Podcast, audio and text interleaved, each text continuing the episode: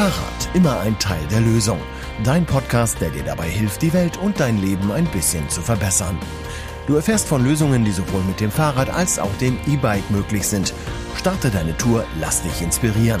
Wie immer mit Mailin, der Expertin für Radabenteuer, und Thorsten, dem Experten der Fahrradbranche. Ja, unser neuer Podcast, den mache ich heute mal nicht mit Mailin oder ich starte mal nicht mit Mailin. Heute sitzt mir gegenüber Nico. Nico Wettengel ist unser Werkstattleiter und äh, führt hier die Werkstatt bei uns im Lotsenviertel und wir wollen heute mal ein bisschen darüber reden, ähm, wie man mit Fahrrädern im Winter umgeht und was man macht und äh, was man tun kann, um gut durch den Winter zu kommen. Hallo Nico. Hallo Thorsten. Ja, sehr schön, dass du dich mal bereit erklärst, äh, erklärt hast, hier beim Podcast mitzumachen. Und das Thema ist ja durch den Winter kommen. Hast du da irgendwelche Empfehlungen? Kannst du mit irgendwas schon mal äh, pauschal äh, sagen, was wichtig ist im Winter, wenn ich Fahrrad fahre? Oder wollen wir erstmal unterteilen in die Leute, die überhaupt im Winterrad fahren und die Leute, die gar nicht im Winterrad fahren? Also ich würde das mal so sehen, alle Leute, die durch den Winter fahren, das Rad muss auf jeden Fall schön sauber bleiben, gerade wenn man bei mehr Schneefall fährt, wenn auch die Straßen gestreut werden, dass sie schön sauber bleiben, ohne dass das ganze Salz dann am Rad kleben bleibt. Dementsprechend auch häufig das Rad einmal reinigen, gut auf die Ölung der Kette natürlich achten, auf den Luftdruck ohnehin sowieso immer. Alle zwei bis drei Wochen, dass man auch immer gut weiterhin vorankommt. Naja gut, aber sauber im Winter ist ja immer relativ leicht gesagt. Ich ähm, bin letzte Woche mit meinem Rennrad gefahren, da hatte ein Bauer Mais geerntet und ist dann äh, mit seinen Treckern immer über die Straße. Das war schon irgendwie nach 500 Metern so dreckig, das Rad. Kann man auch zu viel waschen? An sich nicht. Man muss einfach nur darauf achten, dass man beim Waschen nicht das äh, nötige Kettenöl, Fett einmal dann runterwäscht, dass man danach nochmal das Rad nachpflegt.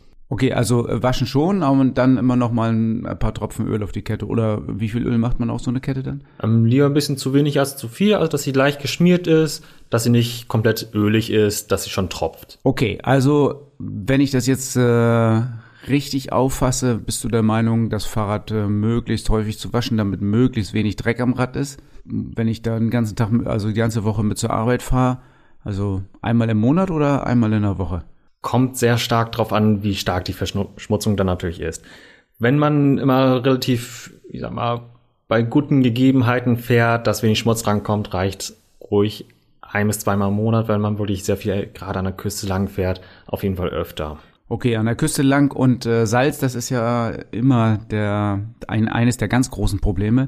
Ähm, das passiert ja bei uns dadurch, dass schon irgendwie die Wege auch mal überflutet werden von der Nordsee oder eben auch, wenn es glatt wird und Glatteis oder Schnee liegt, dass Salz gestreut wird auf den Straßen. Das ist schon auch ziemlich aggressiv, oder?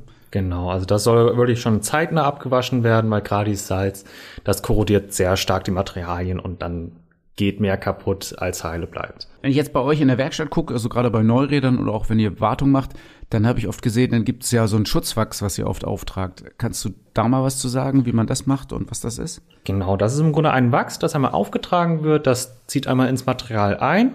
Also das lässt man erstmal so ein bisschen einwirken, so Richtung 10 Minuten. Dann wird es nochmal einpoliert, dass die Rückstände einmal runter sind, aber das Material selber noch versiegelt ist.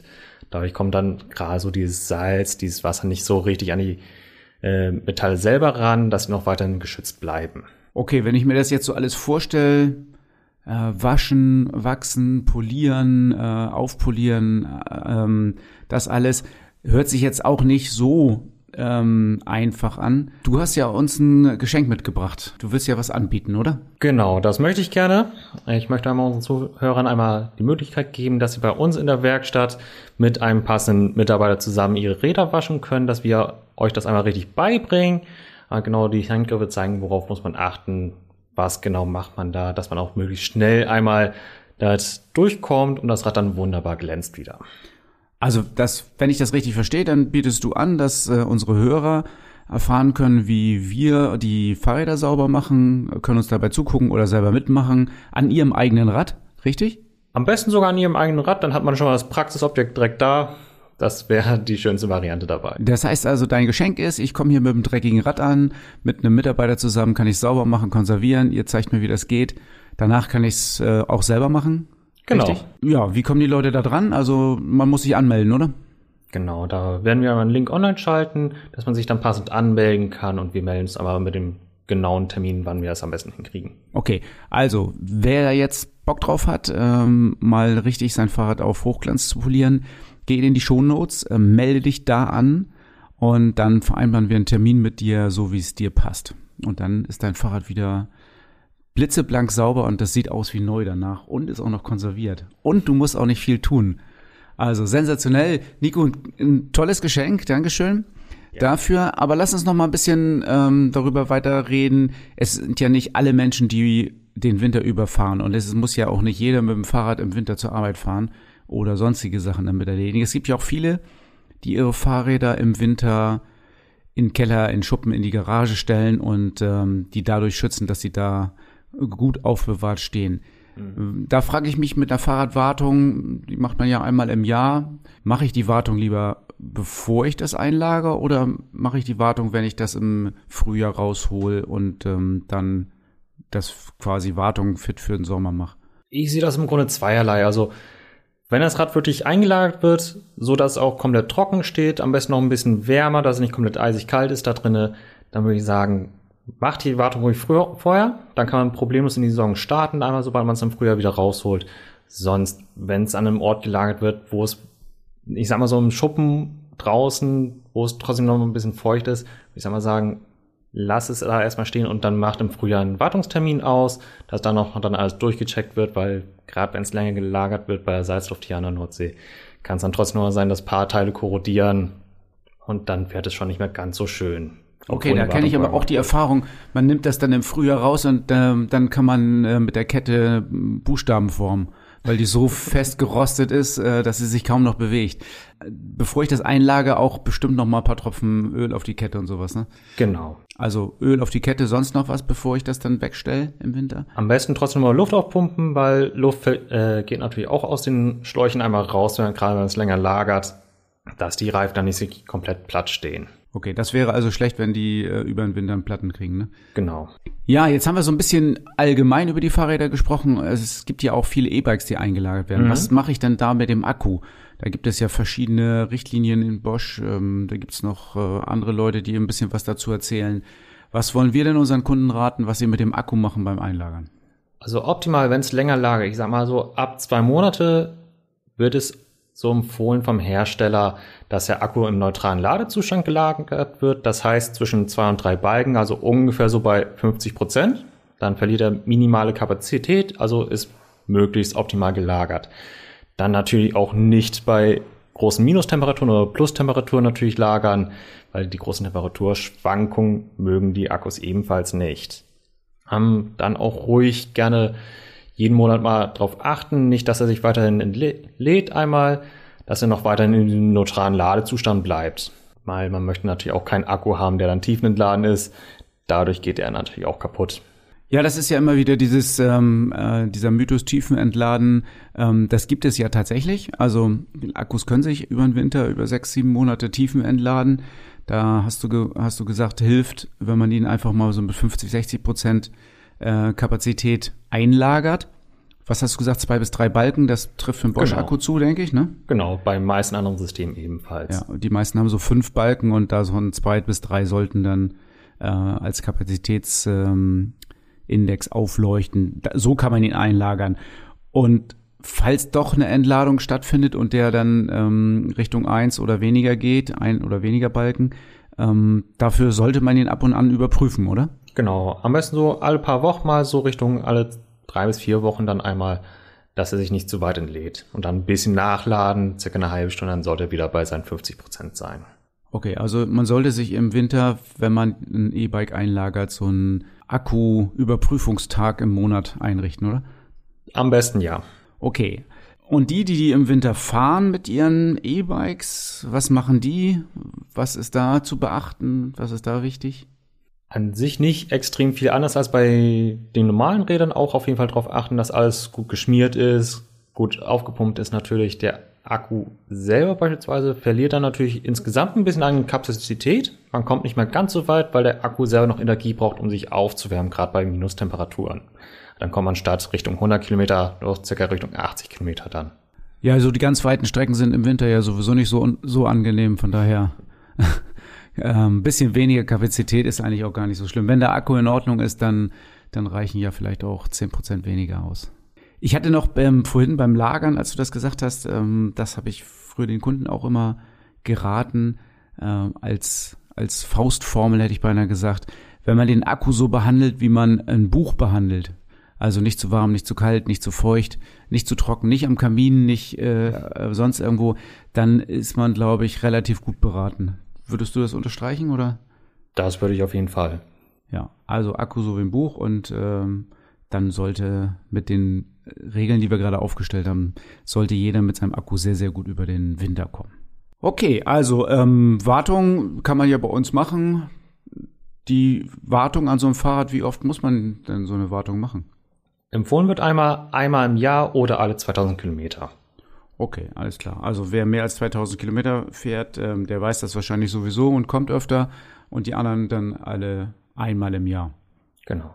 Nico, du hast jetzt ein bisschen davon erzählt, ähm, was die Wartungsintervalle sind. Ganz oft habe ich gehört von Leuten, na ja, so eine Inspektion, das kann man ja mal eben machen, das ist auch ganz wichtig, dass man die macht. Ähm, wir bieten ja Wartung an, wir bieten auch Inspektion an.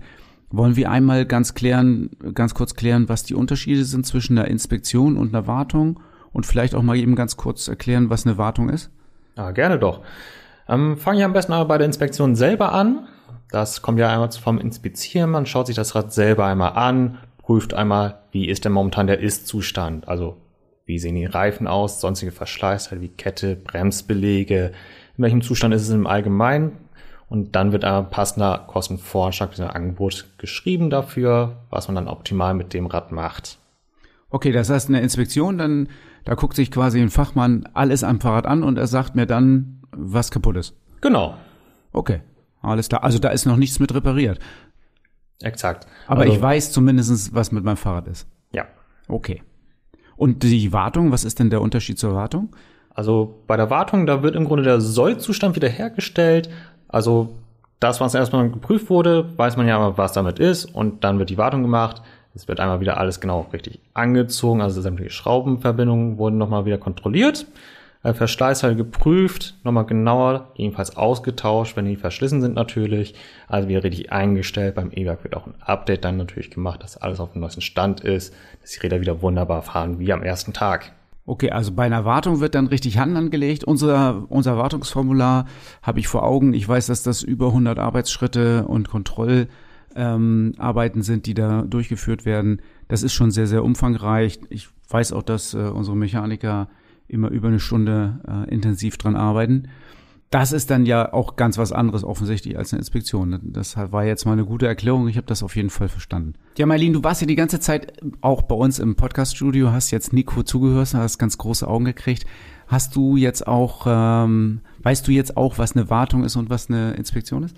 Ja, auf jeden Fall. Also da, ähm, das war nochmal sehr aufschlussreich und ich weiß jetzt auch ganz genau, wie ich sicher durch den Winter komme, dass ich mein Fahrrad vielleicht einmal mehr putzen sollte, damit ich am Ende des Winters nicht so viel Verschleißteile austauschen muss. Ja, also ihr hört es, Marlene ist wieder dabei, Marlene ist wieder an Bord. Wir machen den Podcast weiter.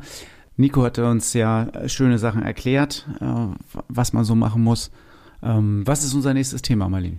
Ja, also wir bleiben, glaube ich, einfach mal beim Winter und bei der dunklen Jahreszeit. Äh, mir ist jetzt zum Beispiel oder ist wahrscheinlich jedem aufgefallen, dass äh, immer mehr Laub auf den Wegen liegt, es ist nass und ähm, demnächst kommt auch der erste Frost wahrscheinlich. Ähm, ich, mich würde mal interessieren, wie man sich da so am besten auf dem Fahrrad auch verhält. Ähm, Gerade wenn es jetzt so nass ist mit dem Laub, was sind da so deine Tipps, die du den Hörern mit auf den Weg geben kannst? Nee, das erste ist, ich höre auf, Rennrad zu fahren und fahre nur noch ähm, Fahrräder, die breitere und grobere Bereifung haben. Das ist so mal das Erste. Und für die Leute, die sowieso schon ähm, vernünftig breite Reifen haben, gerade bei Laub, das ist echt eine, eine fiese Sache, finde ich, wenn da so ein bisschen Feuchtigkeit drunter ist. Ich fahre bei Laub immer sehr, sehr vorsichtig um die Kurve. Sieht vielleicht manchmal ein bisschen komisch aus, das Rumgeeier, aber ähm, bevor ich mich da mit meinem Fahrrad lang mache, mich von meinem äh, Sportgerät trennen, bin ich lieber ein bisschen vorsichtiger. Änderst du da auch irgendwas an deinem Luftdruck oder fährst du weiterhin mit der vorgegebenen Baranzahl? Ich fahre sowieso mit relativ wenig Luftdruck, ähm, ändert den im Winter dann nicht mehr, weil die meisten Räder, die ich fahre, fahre ich auch im Winter, äh, auch im Sommer oh, wenn es trocken ist im Gelände, wo auch dann immer mal wieder rutschige Situationen auftreten. Deswegen ändere ich meinen Luftdruck nicht unbedingt im Winter, aber ich weiß, dass ganz viele Leute mit ähm, im Sommer mit äh, höherem Luftdruck fahren. Und da ist mein Tipp, äh, nimmt im Winter ein bisschen was weg vom Luftdruck. Das gibt euch ein bisschen mehr Sicherheit äh, bei Kurvenfahrten im Winter und erhöht so mit die Sicherheit. Ja, das ist auf jeden Fall nochmal ein sehr hilfreicher Tipp, finde ich. Also ich, mir ist jetzt auch aufgefallen, ich bin auch immer schön langsam um die Kurven gefahren, wenn ich jetzt zur Arbeit fahre. Und ähm, dann lieber ein bisschen Tempo rausnehmen und ähm, sicher ankommen. Jetzt ähm, haben wir ja im letzten Winter schon mal so ein bisschen darüber geredet, wie man ähm, Radsport im Winter betreibt und was man da am besten an Kleidung anzieht. Ja, Ähm, stopp, stopp, stopp, ist ja noch nicht Winter, oder? Nee, genau. Und das, da, da würde ich gerade hinkommen. Ah, Und ja. ähm, was wir jetzt im Winter anziehen, das wissen wir. Aber wie ist denn das jetzt im Herbst? Also ich guck meistens raus und denk so, okay, es könnte jetzt kalt sein, es könnte aber auch warm sein. Und was ziehe ich jetzt eigentlich an? Ziehe ich lang an? Ziehe ich kurz an? Ziehe ich, also ich, mich überfordert dieses Wetter total. Und äh, jetzt bin ich gespannt, wie du da rangehst an die ganze Sache. Ne, oder man zieht eben alles an. Das ist eigentlich schon so ähnlich wie im Winter. Ähm, dieses Zwiebelprinzip, dass man eben mehrere oder auf jeden Fall sehr viele Schichten anzieht, das hilft einem natürlich gerade bei diesem Wetter. Ich finde es auch sehr, sehr schwierig. Man fährt, dann ist einem zu warm, dann zieht man eine Schicht aus, dann ist es wieder zu kalt, dann muss man eine halbe Schicht wieder anziehen, dann kann man wieder fahren, dann geht, ver verschwindet die Sonne hinterm Deich, ähm, dann ist es wieder sofort zu kalt. Ähm, dann ist es immer ganz gut, wenn man verschiedene Schichten hat, die man anziehen und ausziehen kann. Kann sein, dass es ein bisschen nervt während der Tour oder während der Fahrt, dass man sich öfter äh, an- und ausziehen muss. Aber ich habe festgestellt, dass das einfach die beste Lösung ist, genau zu fühlen, wie warm, wie kalt ist das jetzt gerade und dann dementsprechend eine Lage drüber und eine Lage weniger anziehen. Aber grundsätzlich gehörst du schon zu den Menschen, die das ganze Jahr durchfahren. Also kein Wetter hält dich davon ab, äh, nicht aufs Rad zu steigen. Im Augenblick hält mich nur davon ab, dass ich kein Fahrrad habe. Oh, das ist natürlich sehr traurig als Fahrradhändler. Ja, das äh, finde ich gut, dass du das, äh, dass du da mitfühlen kannst. Ich, ich muss da was dran ändern, glaube ich.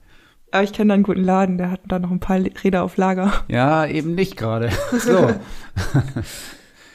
ähm, ja, aber um was Spaß beiseite. Ähm, äh, ich habe einige meiner Räder verkauft und äh, deine Frage war aber hingehend, ob ich, ähm, ob ich wegen des Wetters nicht fahre. Das ist das schon, was ich gesagt habe. Rennrad äh, fahre ich auch im Winter mal ganz gerne, aber da muss das Wetter, wirklich richtig, richtig gut sein. Also so 10 Grad Sonne, trockene Straßen. Manchmal kommt das gar nicht vor, ist auf jeden Fall sehr selten. Ansonsten fahre ich eben mit anderen Fahrrädern ähm, den Winter durch. Ich finde auch Schnee und Eis und Minusgrade sehr interessant. Äh, Fahre dann ein bisschen kürzer halt, aber macht mir auf jeden Fall auch Spaß. Ich sehe das da ganz ähnlich. Also ich glaube, ich habe letzt, äh, letzten Winter, vielleicht bin ich zwei Tage nicht gefahren, wo die Eisdecke wirklich so unerträglich war, dass ich lieber in den Zug gestiegen bin. Aber grundsätzlich finde ich dieses Fahren bei anderen Wetterverhältnissen als Sonne auch total befreiend und die Luft ist so schön klar und ähm, ich mag das auch sehr gerne. Ich habe äh, letzt mit Leuten gesprochen, die haben gesagt, ah, naja, jetzt fängt ja wieder die Zeit an, wo wir mit dem Auto fahren müssen. Und ich gedacht, hm, also das sind eigentlich Leute, die ich als absoluter Radfahrer eingeschätzt hat. Und im Winter steigen sie jetzt freiwillig wieder ins Auto um. Ich finde gerade im Winter Autofahren auch total unangenehm. Da ist ja immer, also wenn ich schon über nachdenke, die Scheiben freikratzen zu müssen, das ist für mich der absolute Horror. Dann setze ich mich in so ein kaltes Auto rein und also äh, in der Zeit bin ich meistens mit dem Fahrrad auch schon da, wo ich eigentlich hin will. Also von daher, mh, ich finde, Radfahren ist absolut wintertauglich, zumindest hier bei uns in unseren Breitengraden. Auf jeden Fall. Es ist auf jeden Fall die einfachste und angenehmere Weise, sich fortzubewegen. Ich kann mich noch erinnern, als ich noch ein Auto hatte im Winter oder gerade da, wo es ein bisschen feuchter draußen wurde. Nun hatte ich auch ein älteres Auto, aber die Scheiben haben, sind immer sofort beschlagen gewesen. Und in der Zeit, wo die Lüftung lief, bin ich eigentlich schon dreimal da mit dem Fahrrad gewesen, als wenn ich darauf gewartet hätte, dass die Scheiben frei sind. Also Ja, also in diesem Sinne äh, weiter Radfahren. Bleibt dran. Es ist äh, meistens draußen viel schöner, als es von drinnen aussieht. Geht raus, testet das aus. Rad und Tour Inside. Dein Blick hinter die Kulissen des Fahrradgeschäfts in Cuxhaven. Rad und Tour Insight. Heute wollen wir mal ein bisschen über unsere Werkstattpakete sprechen. Da haben wir ja verschiedene Sachen im Angebot. Äh, Mailin, kannst du erzählen, was, welche Angebote wir haben und ich erkläre die dann vielleicht kurz? ja, sehr gerne. Also wir hatten, haben da einmal die Inspektion. Ja, Inspektion ist das ja schon, wie Nico vorhin gesagt hat. Ähm, wir, beziehungsweise unsere Fachleute, gucken sich dein Fahrrad an, gucken sich genau an, was an dem Fahrrad defekt ist, welche Maßnahmen unternehmen, unternommen werden müssen, damit das Fahrrad wieder tiptop in Ordnung ist. Sagen dir genau, was das kostet, welche Ersatzteile notwendig sind. Ähm, die brauchen dafür so, na, so 20, 30 Minuten, bis sie das alles fertig haben. Und die Kosten für eine Inspektion sind bei uns 30 Euro. Diese 30 Euro werden ja immer mit dem Reparaturauftrag verrechnet. Also wenn äh, unser Werkstattleiter dir zum Beispiel sagt, Mensch, wir haben uns das Fahrrad angeguckt, ähm, hat alle Sachen an dem Fahrrad geprüft und hat gar nicht viel festgestellt, sondern sagt, okay, du musst äh, Bremsbeläge vorne und hinten neu haben, dann ist alles wieder in Ordnung. Denn ähm, kostet das Auswechseln äh, der Bremsbeläge inklusive der Bremsbeläge vielleicht ähm, 42 Euro. Und äh, in diesen 42 Euro sind diese 30 Euro, die du für die Inspektion vorher schon bezahlt hast, schon inklusiv. Das heißt, du zahlst dann nur noch 12 Euro.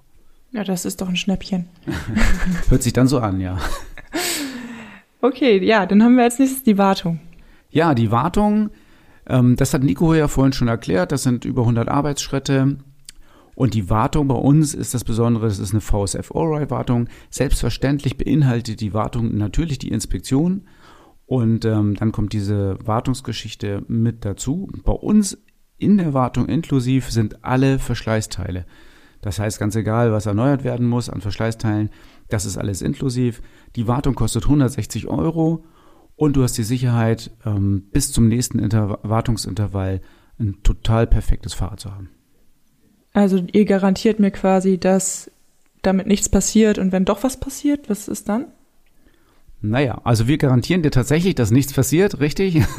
Aber, ähm, und du hast recht, was ist denn, wenn zum Beispiel äh, der Mechaniker entschieden hat, noch die Kette, die hält schon noch das Jahr und sie tut es dann nicht, dann geht das alles auf unsere Kappe. Also die Verschleißteile gehen komplett auf unsere Kappe.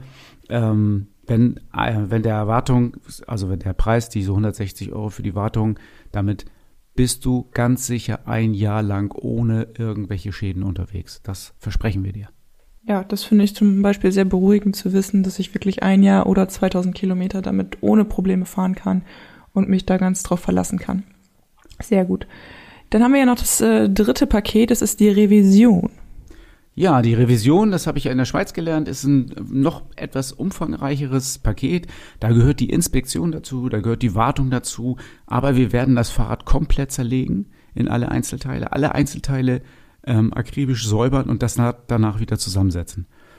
Für wen ist sowas? Ja, für jeden, der äh, so wirklich sein Rad wieder in den Neuzustand zurückversetzen will.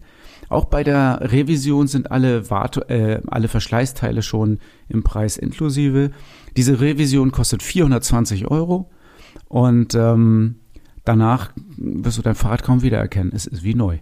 Ja, jetzt haben wir schön viel schon über diese drei Pakete gesprochen. Das sind ja unsere Hauptpakete. Wir haben ja seit neuem auch eine zweite Werkstatt dazu, die ja komplett anders funktioniert als unsere Werkstatt im Lotsenviertel. Das hat ja auch viel mit den Paketen und unserem Hol- und Bring-Service zu tun. Vielleicht magst du da noch mal kurz einen Einblick geben, wie das genau funktioniert. Naja, wir haben diese drei Pakete ja auch deswegen gemacht, damit ihr das im Internet ganz bequem einfach auswählen könnt. Also ihr könnt bei uns auf die äh, Werkstatt-Homepage gehen, könnt anklicken, was ihr euch wünscht, also zum Beispiel Inspektion, ich bin mir nicht ganz sicher, was, was kaputt ist, prüft doch mal bitte und ruft mich an. Oder eben Wartung, ich äh, will mein Fahrrad sorgenfrei haben oder Revision, das könnt ihr einfach anklicken. Und dann könnt ihr das Fahrrad auch bei euch zu Hause abholen lassen und das wird in unsere Werkstatt äh, im alten Fischereihafen gebracht. Das Besondere an der Werkstatt im alten Fischereihafen ist, da könnt ihr eure Fahrräder nicht selber hinbringen. Also ihr müsst es zwangsläufig von uns abholen lassen. Ich finde das mit dem Abholen grundsätzlich eine, eine gute Sache, weil wir festgestellt haben, dass die meisten Fahrräder zu uns von den Kunden doch mit den Autos gebracht werden. Und ähm, wir fahren natürlich sowieso in Cuxhaven rum und sammeln äh, auf einer Tour mehr als ein oder zwei oder drei Fahrräder ein. Das heißt, ökologisch ist das sehr, sehr sinnvoll, dass wir rumfahren und euch die Arbeit abnehmen. Das machen wir für euch übrigens kostenfrei. Ja, ich finde, das ist ja ein super Angebot und ähm, wenn ich das jetzt auch richtig noch verstanden habe, die Touren, die werden ja auch mit einem System geplant, was ähm, sehr darauf bedacht ist, die Touren so kurz und so effizient wie möglich zu planen. Ja, das machen wir auch schon, ähm, damit wir möglichst wenig äh, Arbeit davon haben, das ist richtig. Aber das ist natürlich auch ökologisch sehr, sehr wertvoll, dass man die Touren sinnvoll miteinander kombiniert.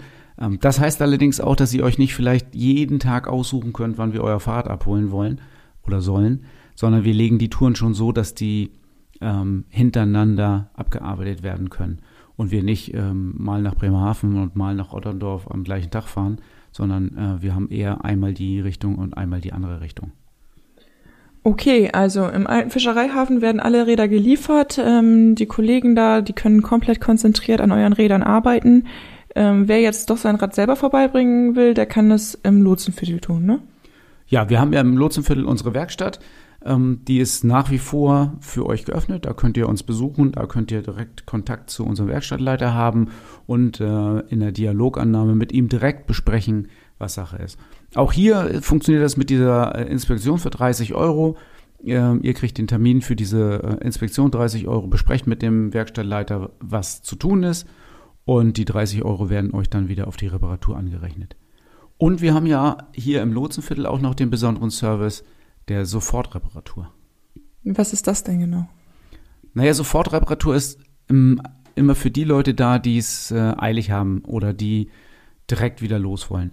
Wir haben Sofortreparatur, wo wir sagen, wir kümmern uns in dem Augenblick, wo du kommst, um dein Fahrrad. Das Ganze ist ohne Inspektion. Wir prüfen also nicht dein ganzes Fahrrad. Dafür ist dann auch die Zeit tatsächlich nicht da. Sondern wir machen nur, beheben diesen einen Fehler, den du uns sagst. Also wenn du zum Beispiel sagst, das Vorderrad ist platt, ähm, dann tauschen wir dir äh, den Schlauch oder was auch immer aus, was notwendig ist. Ähm, und du kannst in einer Stunde wieder losfahren. Eine Stunde ist dein Fahrrad wieder in Ordnung. Der Fehler, den du uns genannt hast, ist dann behoben. Ähm, alle anderen Sachen leider noch nicht beprüft, aber dieser eine Fehler ist auf jeden Fall behoben und es kostet 45 Euro. In einer Stunde hast du dein Rad wieder, 45 Euro. Ja, ich glaube, es ist gerade für Leute, die am Pendeln sind und wirklich darauf angewiesen sind, ein super Service, den mal eben schnell zu nutzen. Ja, hast du recht, Pendeln ist so, oder aber auch, ähm, wenn man es direkt erledigt haben will, das haben wir jetzt auch schon öfter gehabt. Ähm, erfunden haben wir es ja eigentlich, wenn wir, wenn wir ganz ehrlich sind, für die, für unsere Radtouristen, für unsere Radreisenden, die so zwingend darauf angewiesen sind, dass wir sie mal eben zwischendurch dran nehmen. Aber wir haben festgestellt, dass auch viele unserer Stammkunden und Cuxhavener gerade diesen Sofortservice sehr zu schätzen wissen. Jetzt haben wir ja, oder ich habe in letzter Zeit ein bisschen beobachtet, dass es immer wieder zu Fragen kam wegen der ganzen Leasingkunden. Also viele Leasingkunden haben ja bestimmte Pakete abgeschlossen, die Inspektion oder UVV beinhalten und ähm, da ist ganz viel Unklarheit, wie jetzt mit den Paketen umgegangen wird. Magst du uns da noch einen kurzen Einblick geben? Ja, du hast recht. Ähm, da gibt es ein bisschen Verwirrung, gerade beim Leasing. Das hängt damit zusammen, dass die Leasingfirmen ja eigentlich Bankgeschäfte machen. Das sind Bankhäuser. Die haben nicht wirklich viel Ahnung von Fahrrädern. Deswegen werfen die Leasingfirmen oft die Begriffe Inspektion, UVV, also ähm, eine Durchsicht nach Unfallverhütungsvorschrift und Wartung so ein bisschen durcheinander. Und es gibt verschiedene Leasingfirmen, ähm, die verschiedene Anforderungen an ihre Inspektion, Wartung, UVV haben. Das alles ähm, kann uns als Fahrtexperten natürlich äh, nicht großartig stören, weil wir wissen genau, was ein Wartungsumfang ist, was da alles zugehört. Das hatten wir ja vorhin schon, schon erklärt. Und dass unsere Wartung ähm, äh, wesentlich mehr Geld kostet, als wenn man nur eine Inspektion oder, oder eine Durchsicht oder sowas äh, macht, das äh, versteht sich dann dementsprechend von selbst. Aber nichtsdestotrotz haben wir uns ja mit den Leasingfirmen geeignet, äh, geeinigt. Jeder von, von euch, der Leasingfahrräder hat, oder viele von euch zumindestens, haben so Angebote dabei, wo die Leasingfirmen etwas bezahlen. Also ich nehme mal das Beispiel Unfallverhütungsvorschrift, also Durchsicht nach Unfallverhütungsvorschrift. Ähm, da sagt die uns Unfallverhütungsvorschrift, ähm, dass wir das Fahrrad auf Betriebs- und Verkehrssicherheit prüfen sollen. Das machen wir ähm, ja schon bei einer Inspektion. Damit ist das Fahrrad aber noch nicht für betriebs- und verkehrssicher, sondern wir sagen nur ja oder nein. Also ist es oder ist es nicht. Ähm, wenn wir ähm, die UVV machen, die ist einmal im Jahr notwendig. Logischerweise, wie eine Wartung auch einmal im Jahr, macht es natürlich durchaus Sinn, direkt die Wartung anzuschließen, weil nur dann habe ich ja auch ein Fahrrad, was ja völlig in Ordnung ist. Und dann kann man natürlich von dem Wartungspreis, den wir haben, das Geld abziehen, was eure Leasinggesellschaften euch anbieten für eine UVV. UVV. Das heißt also, die Wartung wird bei uns günstiger, dadurch, dass ihr die UVV gleich mitmachen lasst. Aber nicht kostenlos. Nee, kostenlos natürlich. Also man, ähm, UVVs sind bei einigen Leasinganbietern, ähm, ich glaube, mit 10 oder 20 Euro. Es gibt welche mit 30 Euro. Das müssen wir immer dementsprechend gucken, was euer Leasinganbieter dafür so anrechnet. Okay, jetzt hast du UVV gesagt. Und was ist, wenn ich jetzt äh, Wartungspakete bei dem Leasinganbieter gebucht habe? Naja, bei Wartungspaketen ist es so ähnlich. Also die Wartungspakete sind dann auch vom Leistungsumfang bei dem Leasinganbieter ziemlich genau umrissen und da unser Leistungspaket wesentlich größer ist, weil wir ja sogar noch Verschleißteile mit drin haben, ähm, rechnen wir aber dieses Geld, was ihr für das Wartungspaket bekommt, komplett an. Also angenommen, ihr bekommt äh, 70 Euro für das Wartungspaket von eurem Leasinganbieter, dann braucht ihr für unsere umfassende VSF Allride-Wartung nur noch 90 Euro bezahlen. 66 Kilometer Fahrspaß, der Podcast Tourentipp. Es wird langsam Winter, also wir haben uns ja darauf geeinigt, noch ist Herbst. Du hast eine schöne herbstliche Radtour gemacht, obwohl es war fantastisches Wetter, wenn ich das richtig beobachtet habe. Ja, von, wo nach, von wo nach wo bist du gefahren? Ja, du hast recht, es war ein super Wetter. Ähm, Ich bin von, also ich selber bin von Magdeburg nach Halle gefahren. Unsere heutige Tour 66, die führt von Nienburg an der Saale bis nach Halle auf dem Saale-Radweg. Und es war fantastisches Wetter. Also die, die Bäume, die waren bunt, die Sonne hat geschienen. Es hätte nicht, nicht schöner sein können an dem Tag. Und dazu kommt noch, dass ganz viele Menschen gearbeitet haben und die Straßen komplett leer waren. Das hört sich auf jeden Fall gut an. Ähm, ich habe das ein bisschen aus der Ferne beobachtet. Sah, sah sehr gut aus. War eine schöne Streckenführung. Ähm, kannst du ein bisschen was erzählen? Wie, also ich, wie stelle ich mir die Saale vor? Wie, wie die Elbe oder kleiner oder? Mm, Ich würde sagen, sie ist ein bisschen schmaler. Es geht eher in Richtung Weser, also in, in die, ins Inland der Weser. Das ist total urig da. Also erstmal ist der Saaleradweg überwiegend asphaltiert. Also ich habe, ich glaube, ich habe die ersten ja, 40 Kilometer gedacht, okay, das ist eine locker flockige Rennradtour hier. Ähm, dann wird's ein bisschen ungemütlicher für ein Rennrad, aber mit einem ganz normalen Tourenrad ist man da super entspannt unterwegs. Ähm, man hat immer wieder so kleine Waldpassagen, aber auch da asphaltiert, links und rechts Bäume. Ähm, dann öffnet sich das wieder, man sieht die Saale, man hat super viele Burgen und Schlösser am Wegesrand, ähm, die man sich angucken kann. Und ähm, hin und wieder kommt mal so eine Ortschaft, wo so ein paar Meter Kopfsteinpflaster ist. Aber ich habe mir mal das Tourenprofil so angeguckt bei Komoot und ich glaube, wir hatten, ich hatte ähm, 50 oder 55 Kilometer Asphalt, vier Kilometer Kopfsteinpflaster und der Rest war so ein bisschen Weg. Also es ist wirklich im Vergleich, ähm, dass wir 66 Kilometer haben, was überwiegend richtig schön asphaltiert. Okay, und Hochwasserschutzsaale, gibt es da einen hohen Deich oder fährt man vor dem Deich, hinter dem Deich? Also sowas wie Deich gibt's da so gut wie gar nicht. Also hin und wieder ging's mal so ein bisschen hoch, da war man dann, das war so ein bisschen wie so, ja, nicht Steilküste, aber es war so Fels, Felshänge, die da so waren, aber ähm, einen Deich gab's da nicht. Also es war alles komplett eben und ging sofort Richtung Inland. Also hat man auch immer einen schönen Blick auf den Fluss. Ja, genau, auf jeden Fall. Und ähm, an der Saale selber sind auch echt viele Rastplätze gewesen mit Schutzhütten. Also das kennt man schon auch vom Weser- und Elberadweg so ein bisschen, aber da kam mir das extrem viel vor und auch wirklich richtig schön ähm, aufgebaut. Also diese ganzen Schutzhütten und diese Rastmöglichkeiten, die waren wirklich auch richtig schön. Okay, und dann bist du ähm, eingetrudelt. Wo ist das Ziel gewesen genau? Ähm, mein Ziel war jetzt ein Hotel in Halle. Ähm, das Ziel der Tour, äh, das habe ich jetzt zum Bahnhof ähm, gemacht, damit man da eventuell ja den Anschluss finden kann, wo auch immer man denn noch hinfahren möchte. Was ich in Halle noch sehr schön fand, also man kann ja wirklich an der Saale bis nach Halle reinfahren. Und ähm, wenn man dann noch einen Abstecher in die Altstadt macht ähm, und da gibt's so eine Stadtführung auf die beiden Türme rauf und hat man einen Wahnsinnsausblick auf diese ganze Stadt und sieht, wie facettenreich auch die ganzen Gebäude sind. Also was mich halt an der Tour so fasziniert hat, sind die ganzen unterschiedlichen ähm, und alten Gemäuer.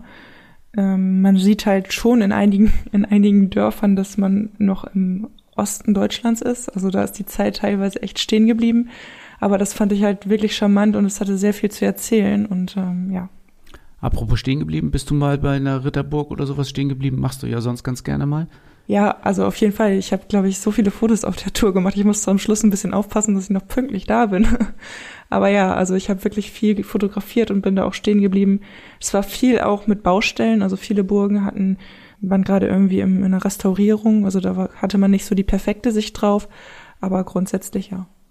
Okay, dann äh, auf jeden Fall jetzt schon mal ein Tipp und wenn die Burgen fertig restauriert sind, noch ein, noch ein besserer Tipp. Genau. Könnt ihr gerne unter die Räder nehmen, die Tour. Wir haben die für euch wieder in den Shownotes verlinkt. Ähm, oder geht einfach auf Komoot, ähm, unsere Collection 66 Kilometer. Da findet ihr natürlich jetzt auch diese neueste Tour, die Marlene für euch ausgearbeitet und gefahren ist. Fahrt sie gerne nach und wenn ich die Beschreibung richtig verstehe, dann könnt ihr sie auch im Winter fahren, weil bei so viel Asphalt ähm, ist nicht die Gefahr, im Matsch und Dreck zu fahren.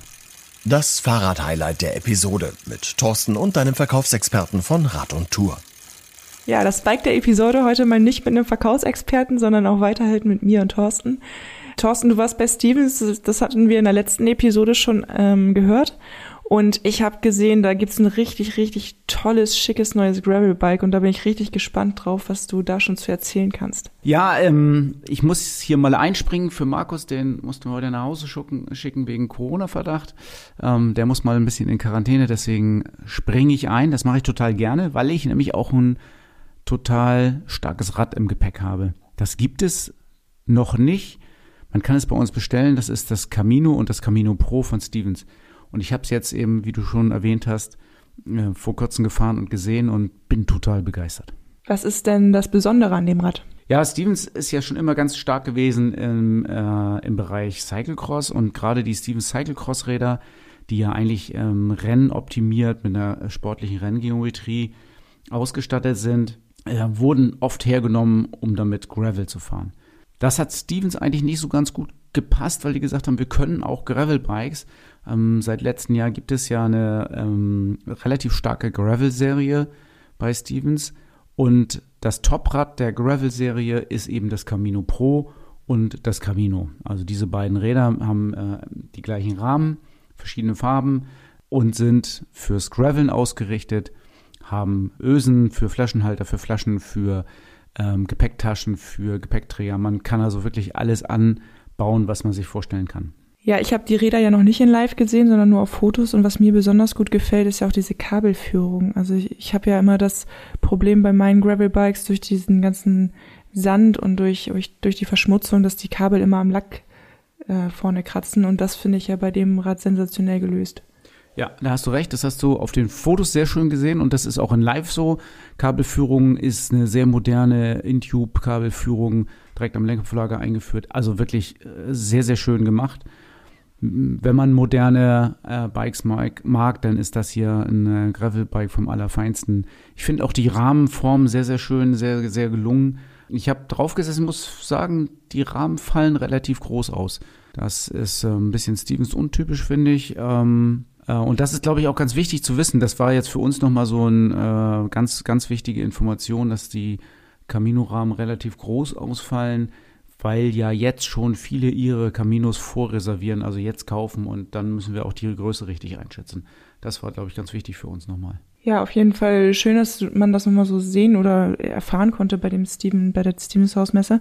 Jetzt hattest du vorhin erzählt, Bikepacking, ähm, da gibt's ganz viele Gravel-Sachen, das ist auch äh, spezialisiert, auch mit diesen ganzen Ösen. Dann ist das ein Alurad oder aus Stahl oder woraus ist das Rad? Also die beiden Caminos, Camino und Camino Pro sind ähm, Carbon-Bikes, ähm, sehr, sehr leicht, ähm, sehr, sehr komfortabel zu fahren, sehr steife Räder und trotzdem sehr komfortabel. Ich bin total begeistert von dem Rad. Also die Fahreindrücke waren wirklich sensationell. Da kann man auch mit verschiedenen Reifenbreiten sehr, sehr gut spielen. Ähm, mal sehen, was wir da nächstes Jahr an Um- und Anbauten sehen bei dem Rad. Da kann ich mir also wirklich ganz viel vorstellen, was Leute aus dem Rad dann machen und äh, wie sie das einsetzen. Ich sehe wahnsinnig viele Einsatzbereiche vom relativ schnellen oder sehr, sehr schnellen Reisen bis hin zum äh, Extremgravel mit breiten Reifen. Also da da werden wir schon ein paar besondere Fahrräder und besondere Umbauten sehen, glaube ich. Okay, also ist das Fahrrad eher was für Profis oder auch für Einsteiger? Ja, also ich finde, es ist ja nicht so wahnsinnig teuer. Also dafür, dass es ein Carbonrad ist und mit einer ähm, Shimano GX-Ausstattung ausgerüstet ist, ist es sicher kein Einstiegsrad. Aber eben auch, wenn man ambitioniert in, diesen, in dieses Hobby einsteigen will, kann man das ähm, durchaus sich zulegen. Und das ist ein eine gute Empfehlung. In welchem Preissegment bewegen wir uns da, wenn du sagst, das ist nicht so teuer? Ja, mit den Preisen ist es ja so, dass ähm, das Camino mit 2499 ein äh, Gravelbike in der Carbon, äh, Carbon-Bereich ist, was finde ich ein sehr, sehr annehmbarer Preis ist. Deswegen wird das wahrscheinlich auch relativ schnell ausverkauft sein. Und das Camino Pro äh, mit der etwas besseren Ausstattung kostet nur 500 Euro mehr, also auch noch unter 3000 Euro. Ich glaube, dass die einfach wie geschnitten Brot weggehen werden, die Fahrräder. Ähm, kommt ja noch dazu, dass Stevens ähm, die Verteilung der Räder für nächstes Jahr relativ streng limitiert hat. Ja, ich habe das schon bei uns in der Warenwirtschaft gesehen. Also wir haben ein paar Räder vorbestellt und ich glaube, 40 Prozent der Räder sind jetzt schon verkauft an Kunden. Ich bin mal gespannt, äh, wie sich das im Laufe des Jahres entwickelt. Ich glaube aber auch, dass das ganz schnell gehen wird. Ja, also wir bekommen keine mehr nach. Das, was wir bestellt haben, hat Stevens uns versprochen. Die können wir verkaufen, die können wir den Leuten anbieten, aber darüber hinaus ähm, können wir auch nichts mehr anbieten. Also wer jetzt Interesse hat an einem Camino oder Camino Pro und sagt, das Rad muss ich haben, ruft an, schreibt eine E-Mail, wir reservieren euch das Rad gerne. Und macht einen Termin, damit wir die Größe rausfinden. Das ist wirklich wichtig, weil die fallen ein bisschen anders aus. Und das erwartet dich beim nächsten Mal bei Fahrrad immer ein Teil der Lösung. Share, to share, teilen. Was kann man alles, alles teilen? Ja, auf jeden Fall Lastenräder. Lastenräder, dann werden wir darüber nächstes Mal berichten.